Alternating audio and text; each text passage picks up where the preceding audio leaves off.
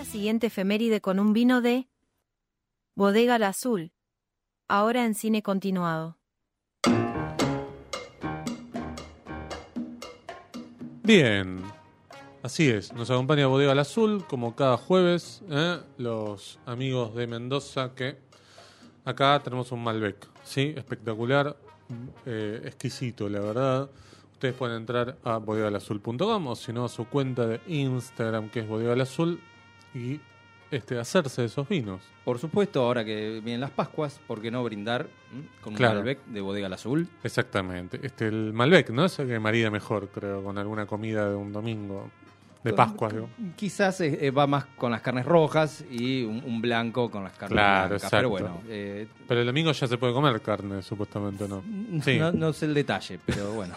Bien. pero el vino siempre tiene que estar. Sí, el vino siempre tiene que estar. Y lo que nos trae Martín Cataldi ahora es la historia de una película bien clásica, ¿no? Exactamente, porque un 5 de abril, pero de 1968, es decir, hace ¿cuánto? 55 años, Sí. se estrenaba en los Estados Unidos la fundamental El planeta de los simios, ¿sí? Sí.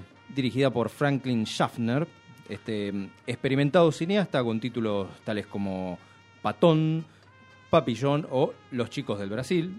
¿Sí? Claro. Algunas de, de sus películas. Patón Eh, con guion de Coppola, creo, ¿no? Claro, sí, sí, sí. Creo que gana el Oscar por eso, sí. eh, Ganó el Oscar, sí, sí, Sí. Gran, gran peli. Eh, esta, es, esta película es una adaptación de la novela francesa del mismo nombre, escrita por Pierre Boulle, o Boulet, Sí. como se diga. Siempre tenemos problemas con los nombres franceses, sí. El guion fue confeccionado nada menos que por Rod Sterling, Claro. ¿sí? este, la mente detrás de La Dimensión Desconocida. Esta superproducción de la extinta 20th Century Fox tuvo un proceso de gestación bastante extenso. Este, incluso el rol protagónico en manos de, de Charlton Heston estaba definido antes que el del director. ¿sí? Eh, fue el mismo actor, este actor aficionado a las armas, quien eh, Sí. iba a sugerir el nombre de Schaffner por sobre otros como por ejemplo Blake Edwards o eh, Shaylee Thompson. Entre los aportes de, de Schaffner estuvo, eh, por ejemplo, des- describir la civilización de los simios eh, un poco menos avanzada de lo que decía el guion, ya que eh, de este modo iba a ser más fácil y sobre todo más barato de rodar. Claro. El argumento es conocido, ¿no? Una tripulación espacial, luego de un viaje a la velocidad de la luz, colisiona sobre un extraño planeta.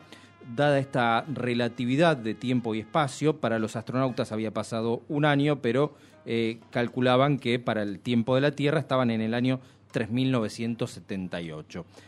Grande será su, sorpresa al descubrir que en aquel aparentemente desolado mundo, eh, son los simios quienes evolucionaron como especie inteligente dominante y los humanos son los primates.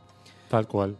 Lo más recordado de- del film sin duda es su impactante final, ¿sí? no, no lo vamos a revelar acá, pero, es, Pero uno, bueno. es uno de los mejores de la historia. Sí. Eh, esta icónica escena pasa a formar parte de, de las mejores páginas del cine. La novela eh, tiene un final que también es sorprendente, eh, pero para la adaptación decidieron cambiarlo y gracias a este cambio se dota a la historia de, de una complejidad extra que la novela no tenía. Así que Exactamente. está muy bien. Es una. Además, es el comienzo de lo que fue una saga muy larga, porque tuvo cuatro secuelas, creo, ¿no? Justamente, tengo acá el, el- el detalle. Generó cuatro secuelas para cine, dos para televisión, siempre con calidad decreciente, ¿no? Sí, totalmente. Y eh, tuvo una muy floja remake en el 2001 a manos de Sí, Tim Burton. Sí, sí, muy flojo. Y un interesante reboot en el 2011 con Sí. El planeta de los simios Revolución. Yo vi sola, solamente esa de la trilogía nueva. Me había gustado, pero después no sé por qué no vi las otras dos. Eh, yo vi la 1 y la 2. La, la segunda ya es de Matt Reeves, que, que hizo Claro. la 2 y la 3, que es el, el actual eh, director detrás de estas nuevas Batman. Claro, exacto. Yo creo que a partir de, de esto es que lo llaman, me parece, ¿no? Para ser sí. Batman.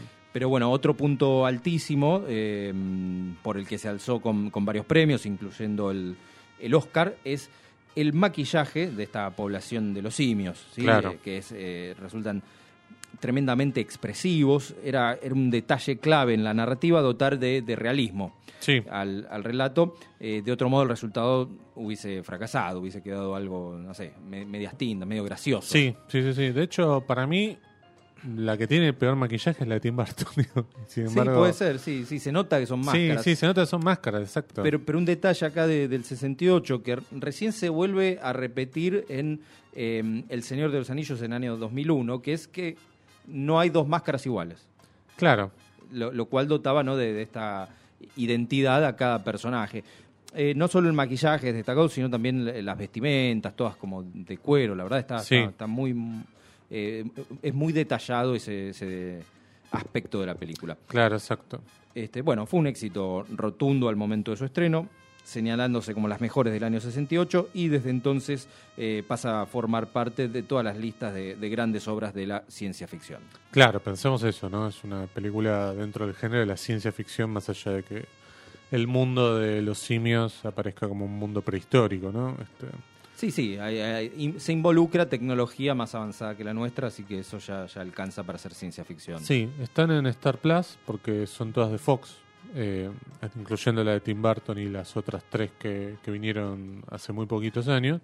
Eh, la 1 para mí sigue siendo muy interesante, tiene un gran trabajo de, de, de la historia misma, ¿no? Del, del propio personaje de Charlton Heston, digo. Y, y cómo se relaciona con, con Claro, estos exacto. seres que son más o menos hostiles, ¿no? Según con Sí. quién se cruce. Sí, estoy- así que bueno, sugerimos ver la primera y después, bueno, si tienen ganas pueden ver las otras. Y el final es impresionante. El final es espectacular, que bueno, creo que algún póster me parece que lo, lo adelanta.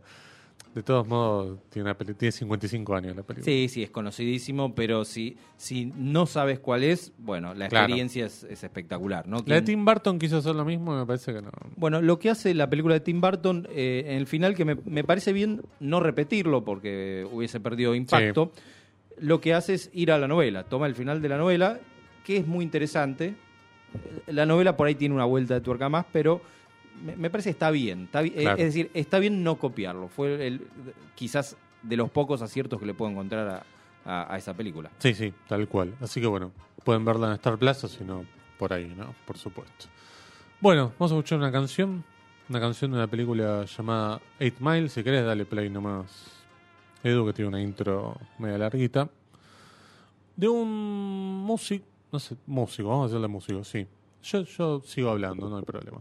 Este, a mí Eminem no me gusta.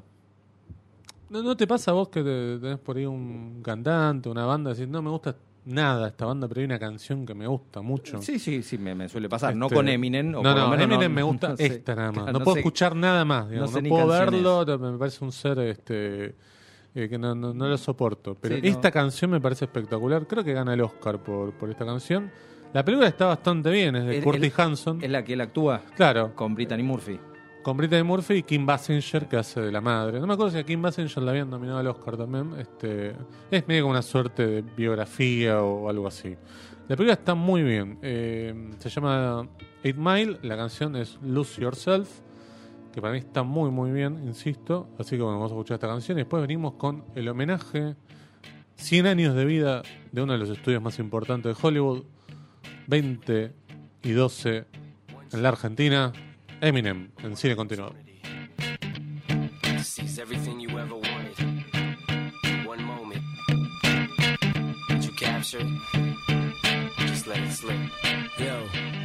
His palms are sweaty, knees weak, arms are heavy. There's vomit.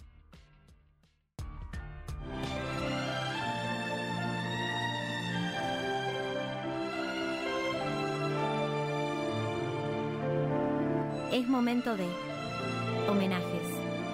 En cine continuado.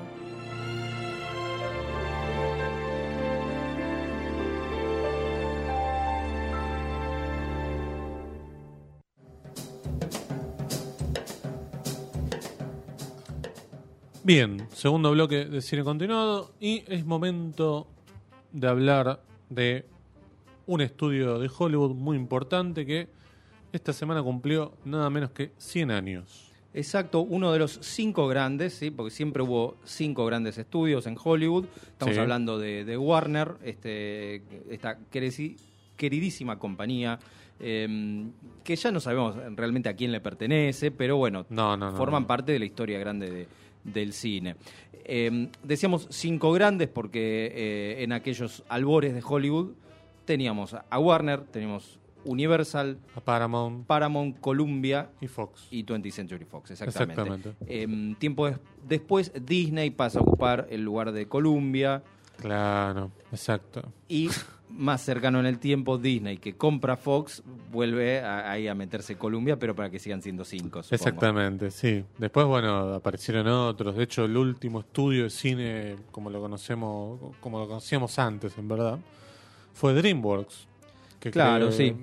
De hecho, cuando salió allá por mediados de los 90, se decía es el primer estudio en 70 años, una cosa así. Sí, no sé cómo sería con, con estudios al estilo New Line Cinema o eh, Miramax, que siempre eran, le pertenecían a otro Yo o se eran- asociaban. Yo creo que eran distribuidoras, Claro. pero no eran estudios. Como para mí, creo que el- necesitas como una suerte de eh, infraestructura mucho más grande para hacer un estudio. Sí, puede ser, ¿no? puede ser, sí. Medio que Miramax era una oficina. eh, podía ser acá Miramax, digamos, ¿no? Este, acá es muy grande, quiero decir, pero no es eh, Warner Bros. o Fox o Disney, digamos. Pero bueno, Warner eh, fue, fu- era medio como una empresa familiar al principio, Sí, ¿no? Porque eran tre- tres hermanos. Cuatro eran. Cuatro. Sí, sí. Este, todo quedó después en manos de Jack Warner. Medio que hay ahí como una historia interesante que eh, no la vamos a contar porque es medio como los chismes del viejo Hollywood, pero Jack Warner parece que los cagó a los demás. digamos, Bueno. se quedó con todo. Eh, entiendo que tenían una ascendencia eh, judía y Sí. el, el nombre no era exactamente así. Cuando lo americanizaron quedó Warner, así que los hermanos Claro. Warner era el nombre de, del estudio. Exactamente. Eh, todavía se puede visitar Warner y ver el, este, el tanque de La agua. torre de agua, sí. Exacto. el- este que, que es muy que es muy bonita. Es icónico porque formaba parte de, de los títulos, no los títulos de- del cartel, logo, de- claro, del logo Sí. en las películas que en la década del 80, del 70, por sí, ahí. sí, no, yo creo que ya en la etapa de algunas películas que vamos a hablar ya aparecía el logo de alguna forma y que quizás nosotros que eh, cuando éramos chicos lo, lo vimos por primera vez en lo que eran fantasías animadas de ayer y hoy. ¿no? Claro, porque Warner también tiene un importante recorrido en televisión que incluye a los eh, Merry Melodies y Claro. los Looney Tunes. Exactamente, de ahí me parece que después, bueno, la animación en Warner cayó un poco. Yo creo que Disney también un poco eh, ayudó a eso, a que eclipsar un poco la parte de animación de Warner. Pero lo que pasa es que lo de Warner eran estos cortos de animación, no eran películas, que se veían como parte de eh, lo que sería el Comic Attractions antes de una película. Se veían en los cines, se veían en la tele. Sí, este, mm, pensemos en esos cortos que muchos de ellos estaban dirigidos por Tex Avery.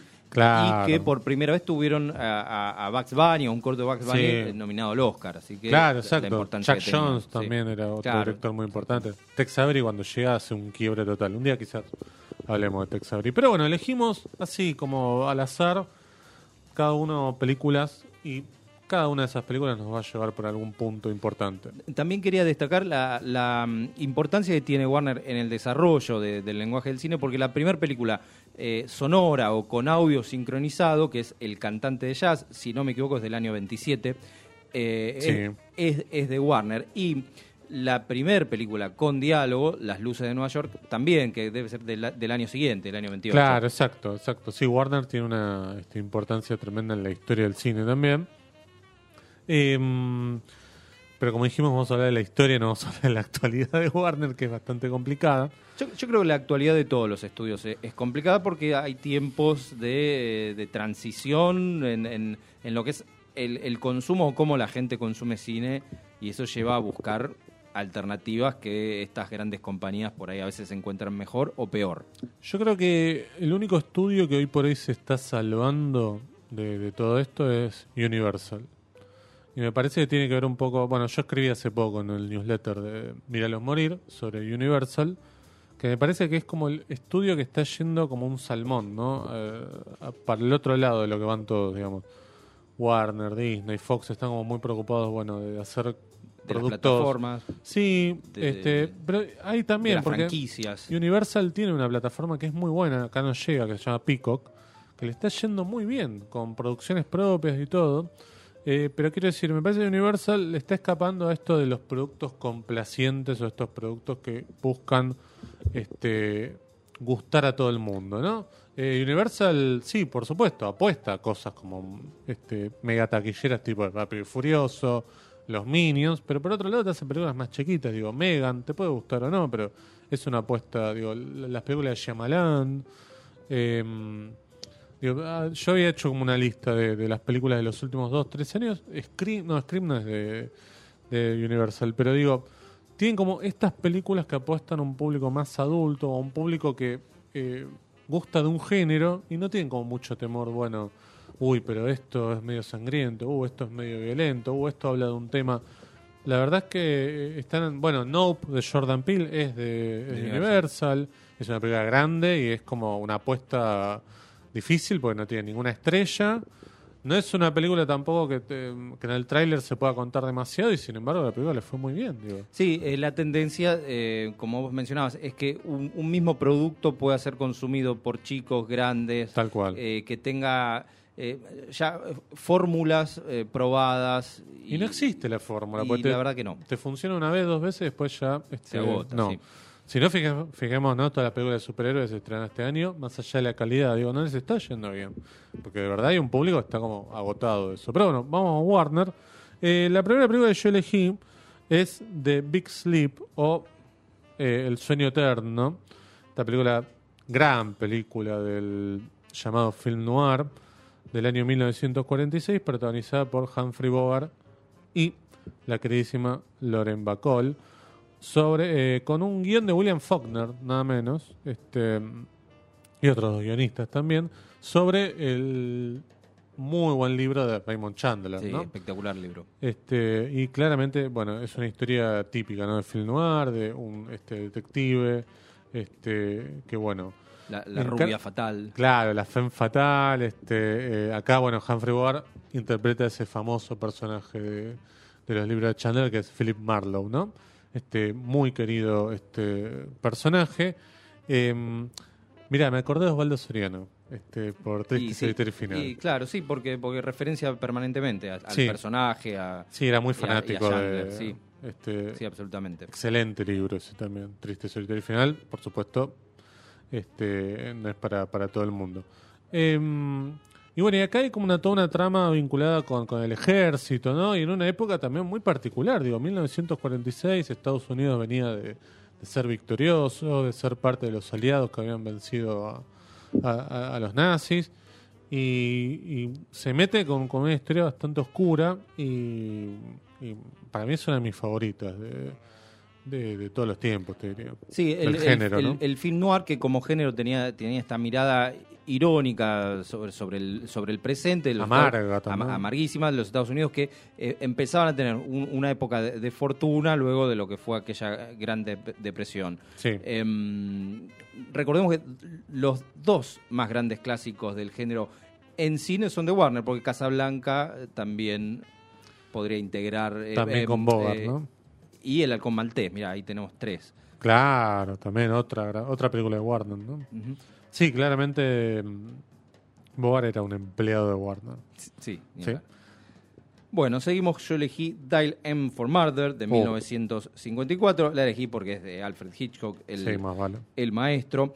Eh, actúan Grace Kelly en una de las poquísimas películas eh, Sí. que hizo de cuando tenías que trabajar. claro. Ray Milland y Robert Cummings eh, completan este, este trío. Está basada en una apuesta teatral Claro. eh, estrenada un par de años antes. eh, y es una película que está grabada en un primitivo sistema 3D. sí, es verdad. Yo nunca la vi en ese, en No, ese no, no, formato no. porque hace poco se volvió a estrenar, no acá, pero hace poco, quizás hace 10 años, pero Sí. se, se volvió a estrenar con un 3D restaurado. Este, pero bueno, por suerte se la puede disfrutar sin, eso. Es un claro ejemplo de lo que se llama stage thriller. Son esas Claro. esas puestas teatrales donde todo sucede a vistas del espectador.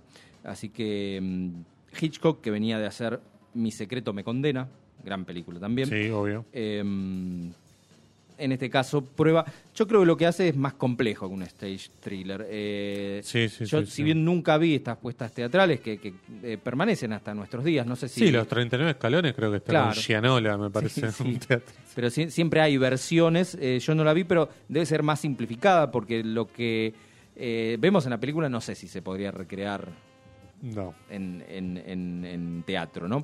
Pero bueno, este, el, el argumento es un retirado jugador profesional de tenis que está casado, está casado con una mujer acaudalada, como es este, Grace Kelly, o de la alta sociedad, y al descubrir una infidelidad de su parte, decide asesinarla.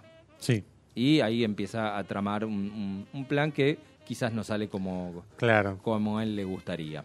Sí, hubo una versión en el fin de los 90 con Michael Douglas y Viggo Mortensen Claro. y Gwyneth Paltrow, que no es muy buena. No, eh, ah, no, no me acuerdo cómo se llamaba, pero... Creo, que, creo que le pusieron un crimen perfecto. Puede ser un crimen perfecto. Sí, es, es, es casi una remake. eh, le cambia algunas cosas, sobre todo en la segunda mitad, pero Sí. pero sí, el planteo es similar. Sí, lo que mayormente lo que cambia es sale de este concepto del stage fright este, y suceden miles de escenarios y eso no le hace mejor, digamos, todo lo No, contrario. no, pero bueno, sí, es verdad, es, es un buen ejemplo. Tuvo bastantes este, mm, remakes, algunas así Sí. con, con otro nombre, con, con pequeños cambios, pero bueno, la, la versión de Hitchcock es la que elegimos. Más vale que sí. Eh, yo voy a seguir por el lado del film noir y elegí Tener y No Tener, de también de Howard Hawks, también con Humphrey Bogart y eh, Lauren Bacall. Pero acá, si bien tiene guion de William Faulkner, está basado en la misma novela, en la novela, mejor dicho, homónima de Ernest Hemingway. Pero tiene grandes cambios, digo, porque está mm, adaptada a la actualidad de ese tiempo, que era el- la época, bueno, del todavía acá esta película es previa a The Big Sleep, que es el año 46, y esta es del año 44. Em, y es la historia de un hombre que, eh, que Humphrey Bogart, que se gana la vida alquilando un barco, ¿no? En una de estas islas de, eh, creo que es de colonia francesa, isla de Martinica o algo así. Y eh, de situación, bueno, no le, va- no le está yendo tan bien porque, bueno, hay un pequeño problemita en Europa en ese tiempo, entonces no prospera su negocio y eh, tiene que aceptar una misión que le, impone prácticamente la resistencia francesa y bueno, va a aparecer una mujer fatal que es nada menos que Loren Bacall. Acá como dato es que el montaje lo hace Christian Nivi, que más tarde sería uno de los directores de eh, El Enigma de Otro Mundo, la primera versión, ¿no? Que, Este, que Howard Hawks tuvo que ver ahí. Sí, dicen que la dirigió, otros dicen que la produjo. Bueno, es medio como el caso de Poltergeist con, eh, Con Toby Spielberg, Hooper sí. y Spielberg, ¿no? Pero bueno, eh, estas dos películas que yo dije, creo que la que vos dijiste también están en HBO Max. Lo lógico sería que todas las películas que estamos nombrando estuvieran en HBO Max, pero puede ser que alguna no. Eh, ¿Qué más tenés, Martín? Yo elegí un tremendo clásico como es Cool Hand Luke de Oh, 1967 que eh, tuvo su traducción como La leyenda del indomable o Sí. el indomable, ¿no? No- Sí, sí, sí, La leyenda del indomable. Bueno, eh, Paul Newman quizás en su mejor papel. Eh, Sí. También actúa George Kennedy, que está brillante, que ganó el Oscar. George Kennedy lo ganó. Paul Newman solo estuvo nominado. Está dirigida por Stuart Rosenberg, que por ejemplo dirigió años después eh, Amity Horror. Ah, claro. Amityville Horror. Amityville, claro, sí, sí, la, la primera película de Amityville. Claro, exactamente. Después hubo miles, ¿no? Sí, o estas nuevas de- del conjuro creo que tienen que ver, no, no son Eh, oficiales, pero, Sí, pero van sí, por ese lo menos los que investigaron el caso. Bueno, sí.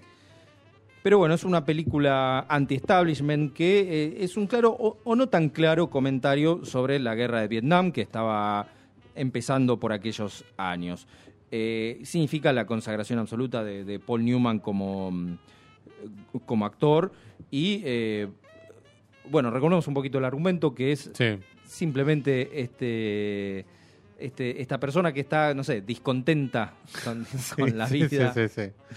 sale una noche de borrachera y decide ir a, a- con, con un bat de béisbol empezar a romper eh, parquímetros Claro. por la calle.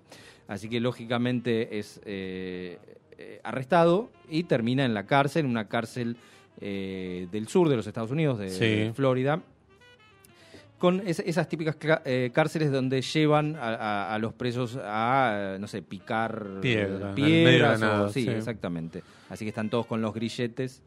Es ese típico cliché del del que está, de- del guardia cárcel que está con los anteojos oscuros y el sombrero Sí, ma- y masticando un pasto. Claro, masticando un pasto, claro, este, que lo vimos miles de veces. Pero bueno, es muy interesante cómo está el conflicto de- del personaje planteado, porque creo que ese sería el conflicto de, de la película, la, la imposibilidad de, de- de este, de esta persona de acatar alguna regla.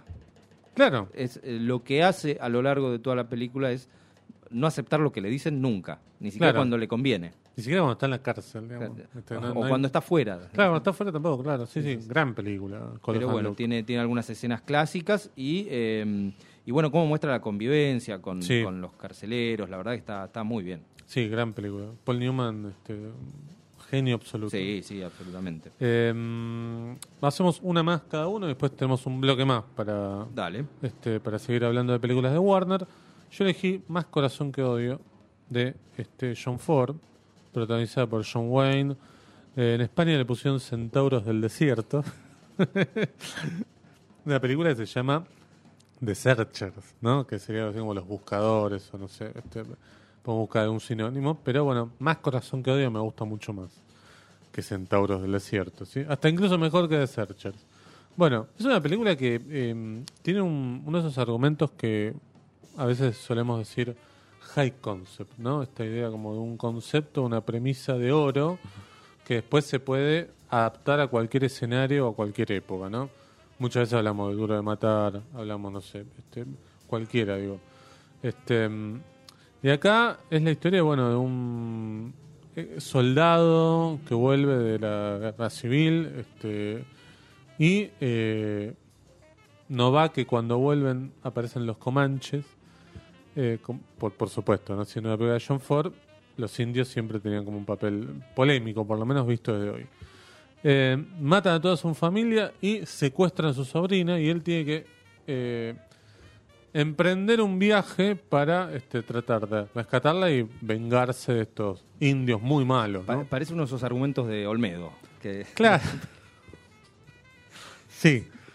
Sí, sí, pero este hay una película que hay algo muy parecido que, eh, que tiene guion de, Paul Schrader que se llama Rolling Thunder, que también es uno que vuelve de Vietnam y este unos mexicanos este le entran a la casa, matan a la mujer y él emprende una venganza, ¿no? Este eh, bien, a mí me encanta The Search, me parece una película fantástica, tiene este, imágenes que son icónicas para el western, digo, este, No, lo que tiene- hablamos alguna vez del Monument Valley, ¿no? Sí, tiene la- una de las mejores fotografías. Para mí es la mejor película de, de John Ford.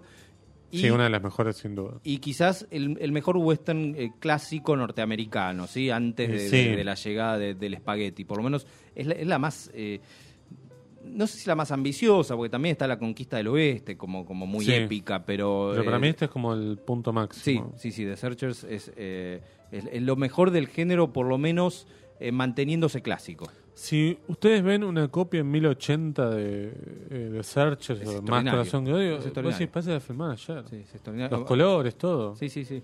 Eh, Así que bueno, nada, este, de Searchers. A ver, vamos con la última de este bloque. Bueno, y yo voy a hacer un, un salto en el tiempo al año 2001 Bien. para elegir Inteligencia Artificial, dirigida por Steven Sí, Spielberg, claro. protagonizada por Hallie Joel Osment, que no, que es el, el niño de, de sexto sentido, eh, Jude Law y también está Francis O'Connor. Eh, como todos saben, este era un proyecto de Stanley Kubrick. Claro. Justamente Stanley Kubrick había comprado los derechos de la novela en 1970. Desde, desde ese año tenía ganas ya de, de filmar este proyecto y contrató muchos guionistas durante más de 15 años para que le fueran dando forma al libreto hasta que él estuvo conforme. Em, pero el, el- mayor em, eh, ob- obstáculo al que se enfrentaba Kubrick era que él quería que el personaje de- del niño fuese generado por computadora, eh, ya que consideraba que ningún actor mm, podría ser lo, lo suficientemente capaz de interpretarlo. Sí, no me lo imagino, aparte, Kubrick trabajando con niños. No, ¿no? y ni hablar. Quizás eso, eso primaba por, por sobre eh, el impedimento de la tecnología. No lo de hubieran dejado época. trabajar con niños, Sí, aparte, ¿no? Porque bueno, si sí. le hacía hacer 100 veces la misma toma. Eh, pero bueno, Kubrick quería algo así como una ver- versión más, más adulta, quizás hasta picaresca de lo que era eh, Pinocho. Claro, claro. tiene sí, tiene sí. un poco que ver con eso.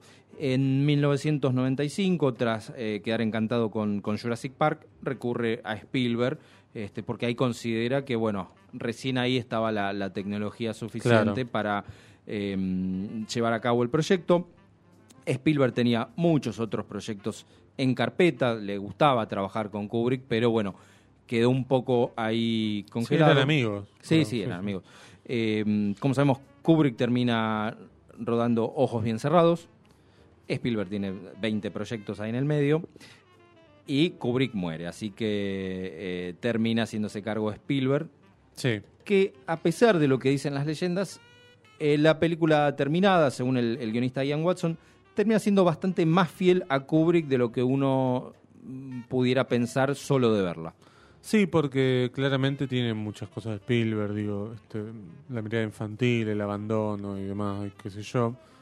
Pero hay algunas cosas de, Spiel- de Kubrick, digo. Yo me acuerdo de esa escena en la que van por la autopista y es un, un momento entran por lo que sería una figura gigante de una mujer eh, abierta de piernas. Y eso es muy Kubrick, Sí, digamos, sí, ¿no? eso- Uno eso- piensa en, eh, La ¿cómo se llama? La naranja mecánica, mecánica, este, dice Kubrick. Sí, sí, eso claramente, pero por ejemplo, el, el final, que yo siempre lo, lo imaginé como de Spielberg, y no, es eh, absolutamente fiel a lo que había dejado o había aprobado en el guion Kubrick, así que Sí. eh, quizás su mano estuvo más, más presente. Es imposible. No, saber. puede saber. Es, eh, Yo creo que nunca tuvo algo terminado 100% Kubrick, porque de hecho lo que se dice es que la viuda de Kubrick le dio una miles de cajas a Spielberg de bocetos, dibujos, notas y demás. Esos bocetos que vos decís de, de la escena de la carretera, esos estaban. Había dibujos Claro. con, con esas piernas de mujer, ¿no? Eh, pero bueno, es una película, yo cuando la vi, la vi en el cine, Sí, eh, yo también. me pareció rara, pero de- después le di otra oportunidad Sí, y la verdad es- es interesante. Me gusta, me gusta, es una gran película. Eh, mm, nos vamos a ir de este bloque con Deep Purple. No sé bien qué tema, pero si es Deep Purple, eh, podemos ponerle play sin mirar, ¿no? Así que vos podés hacer eso, Edu.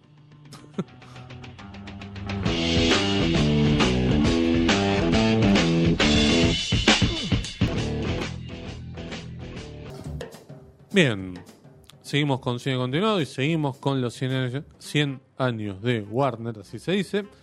Le mandamos un saludo muy grande a Leila Estrella que estaba haciendo ahí algunos comentarios. Bueno, eh, seguía yo. Vamos a los años 70, al año 1972, ya estamos en, por lo menos en los comienzos de lo que sería el New Hollywood. ¿eh? Este, que si le queremos dar una fecha de inicio sería con Busco mi destino de este Dennis Hopper, ¿no? Bien. Y Deliverance está ahí, ¿no? Está como, bueno, eh, los primeros años. El director es nada menos que John Burman.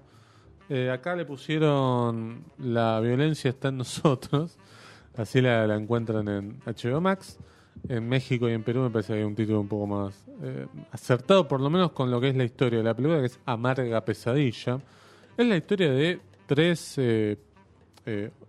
hombres de negocios de la ciudad que deciden hacer un viaje a este son empresarios de Atlanta, creo, de alguna ciudad de Georgia, y que deciden hacer un viaje medio como de excursión, pero casi eh, de supervivencia, ¿no? Este, este tipo de enfrentamiento entre ciudad y este, la naturaleza, ¿no? Y se encuentran con una serie de situaciones este, medio ásperas, eh, complicadas. Este, primero se pelean entre ellos y esa división va a generar este, la aparición de algo todavía peor. Eh, la película al día de hoy, teniendo más de 50 años, sigue siendo bastante áspera, ¿no? Tiene probablemente una de las escenas más eh, tremendas, que es, bueno, la violación de un hombre, algo que no se suele mostrar. Eh, al día de hoy, digo... eh, Ni si- sugerir. No, ni sugerir, y acá está mostrado, y aparte es una escena como muy humillante. Sobre todo teniendo en cuenta que los 70 fue como la aparición de este sub subgénero que era violación y venganza, que apareciera esto hasta incluso antes, anticipándose lo que vendría eh, más tarde con, bueno, este, te- eh, escupiré sobre, sobre tu tumba y demás, de todas esas películas, que a mí no me gustan mucho, digamos. Este, te diría que no me gustan nada. Este, mirá, a mí el Exploitation me gusta, pero ese tipo de películas eh, no. Em, y para mí esta película sigue siendo fascinante. Digo, este, claramente es eh, la historia de un viaje de superación, pero es medio como hacerse hombre de golpe eh, y por las malas, ¿no? Este, está en HBO Max, si se animan, este, la tienen ahí para ver. La violencia está en nosotros, de John Burman, año 1972.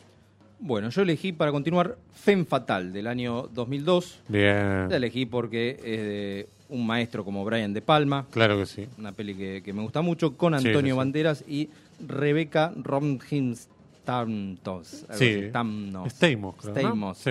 Bueno, eh, a pesar... Mystique. Claro, En es, es. Mystique en, en las primeras X-Men. Pero bueno, eh, Femme Fatal fue un, un fracaso al momento del estreno, Sí. pero termina siendo un poco una, una peli de culto. Eh, significó, y quizás por eso la, la elegí, la vuelta de, de Brian De Palma al, al- al thriller más, erótico, más adulto, que, que era su marca registrada.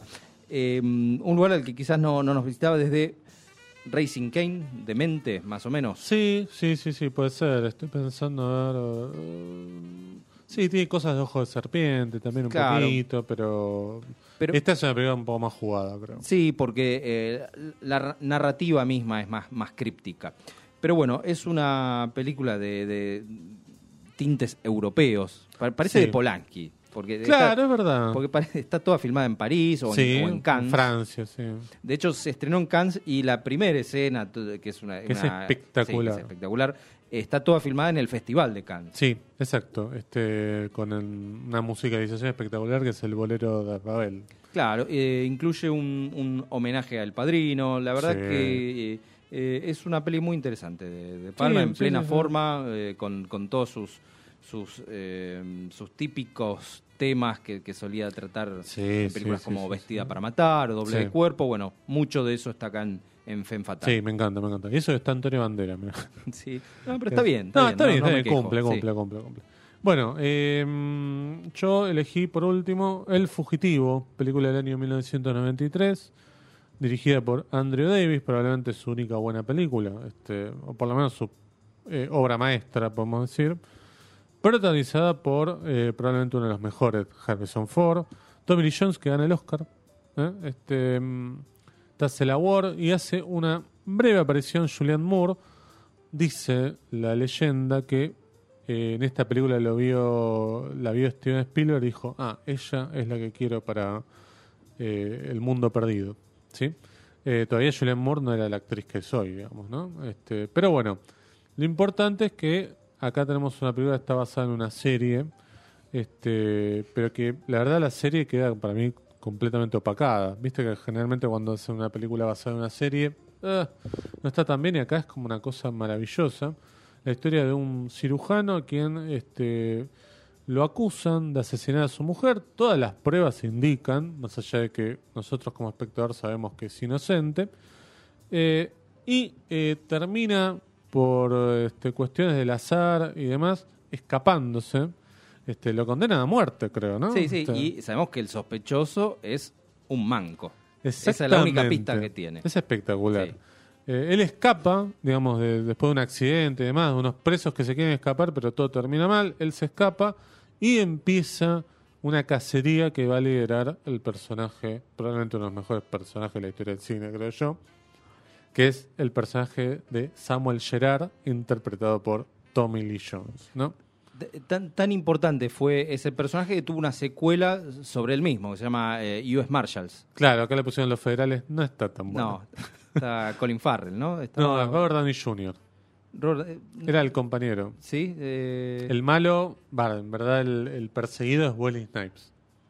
Sí, era eh, Robert Downey Jr., ¿eh? Sí, mira, sí, no, mira, Colin entonces- todavía no, creo que está Mira, en la bueno. secundaria todavía. Em, no, no tanto, pero todavía no estaba en el, en el mundo de la actuación. La película es una maravilla total porque es típico thriller de un tipo que se quiere escapar y otro que lo, lo viene a atrapar, pero el que se quiere escapar, en verdad, vos sabés que es inocente y que en verdad querés que le vaya bien, pero también querés que le vaya bien al policía, porque el policía es como este Está, obsesionado, fantástico. obsesionado por la cacería, ese, Sí. ese policía, viste, busca Sí. pistas, calcula cuánto pudo haber recorrido a pie, está no está un paso adelante, pero está Sí. medio pasito atrás. Sí, medio que en un, en un momento Tommy Jones quedó como encasillado en ese papel porque lo volvieron a llamar para una versión del fugitivo con una mina, podemos decir, que era Double Jeopardy, este, que hace el mismo papel prácticamente. Eh, y después hay una película que a mí me gusta mucho, se llama, acá le pusieron La Cacería, de William Friedkin, que es Benicio del Toro, uno que está escapando también, pero que ahí la diferencia es que era un discípulo del ejército, entonces lo llaman a Tommy Lee Jones porque es el único capaz de atraparlo. Sí, en, No Country for Old Men, eh, si bien él está tras, tras la pista, Sí, pero es mm, distinto, eh, eh. está más tranquilo, ¿no? es, más sí. ta- es más taciturno, Sí. un personaje más de, eh, reflexivo, reflexivo, reflexivo, exacto. sí. Sí, taciturno no, reflexivo. Bueno, El Fugitivo, una obra maestra. Gran, gran película. Eh, yo voy a cerrar con una comedia que Sí. me gusta muchísimo, que es The Hangover o Ah. eh, ¿Qué pasó ayer? del Sí. año 2009, dirigida por Todd Phillips. Eh, conocidísima película protagonizada por Bradley Cooper, Ed Helms y Zach Galifianakis Sí. o algo así. Sí, te buscaste todos los nombres más complicados. Sí. Soy- sí. Ah, Bra- Bradley Cooper, que quizás es su primer gran, gran papel. Sí, sí, sí, sí.